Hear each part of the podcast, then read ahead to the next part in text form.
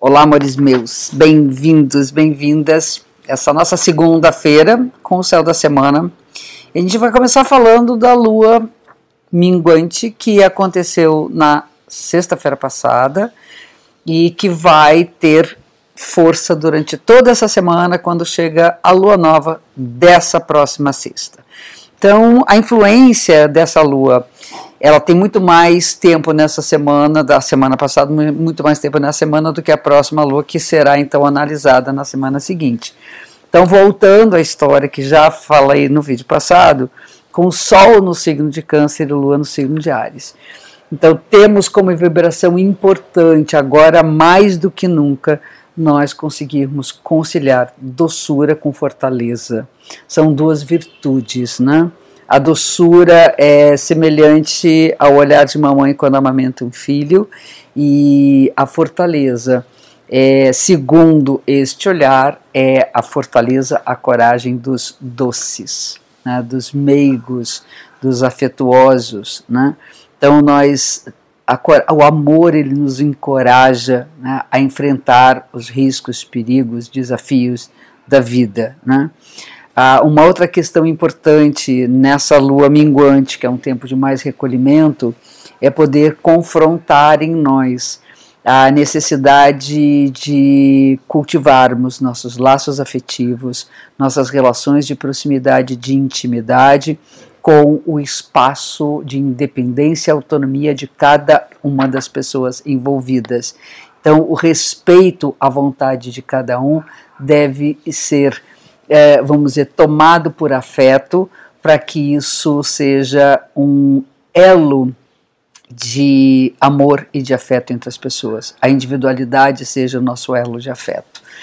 Vamos agora para os aspectos até a chegada da lua nova, que eu vou deixar para a próxima semana. Apesar de que no final de semana a gente já pode pensar em lançar as sementes para começar um novo ciclo e pensar fundamentalmente nas nossas afetividades, né, nossas relações de amor e afeto, que a lua nova vai acontecer no signo de Câncer, nessa sexta-feira, no dia 9 de julho.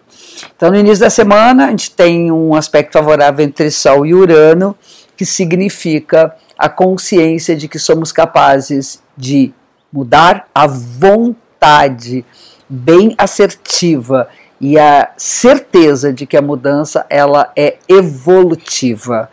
É importante a gente progredir, andar para frente, olhar os horizontes que são atuais, pensar naquilo que é contemporâneo, romper com aquele cercadinho que a gente costuma estar tá dentro, sabe? Sair fora do cercadinho.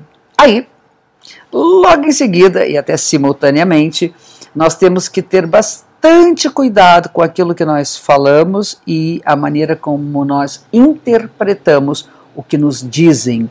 Há um aspecto tenso entre Mercúrio e Netuno e a comunicação pode ficar bastante embaçada.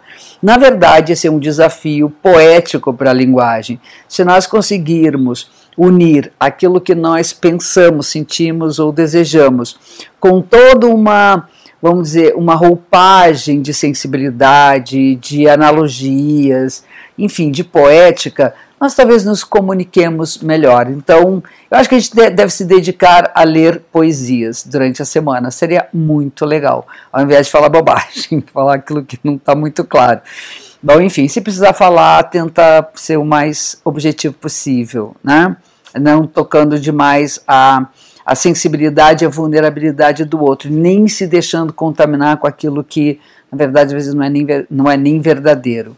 Temos aí também um aspecto tenso entre Vênus e Saturno, o que significa que amar dá trabalho, sabe? As relações elas não chegam prontas, eu falo isso várias vezes.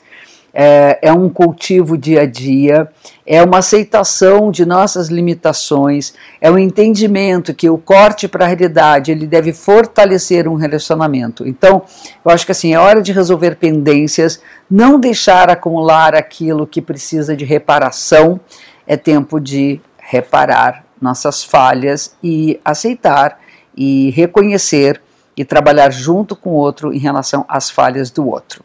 Logo em seguida vem um aspecto tenso entre Vênus e Urano, quer dizer, tudo muito à flor da pele. A, a questão do afeto hoje, afeto e linguagem, está tudo muito vulnerável. Então a gente fala uma coisa, o outro fica super tenso. Parece aquela coisa do gato todo eriçado. A gente está com né, mulheres à beira de ataque de nervos, né, o Modóvar total. Então a gente tem que ter assim, uma visão muito libertária do amor, para que a gente não fique tenso numa expectativa de algo que na verdade não existe. Aí a eu acho que um mantra para essa semana é saber amar com liberdade, saber preservar o território de individualidade e saber cultivar passo a passo todas as etapas, andar todas as etapas da construção dos nossos relacionamentos. No final da semana, bem no domingo, Mercúrio entra no signo de Câncer. E Câncer está bombando, né? O Sol está no signo de Câncer, a gente está falando muito da ter uma lua nova agora na sexta-feira, né, no, com o Sol e a Lua no signo de Câncer. Então, é, o tema é o afeto, o tema é a, o cultivo, a nutrição das nossas relações próximas, íntimas e importantes para a nossa vida.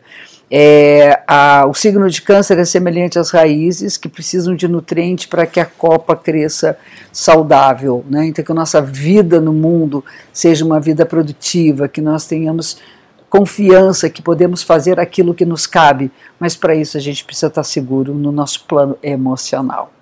É isso, amores.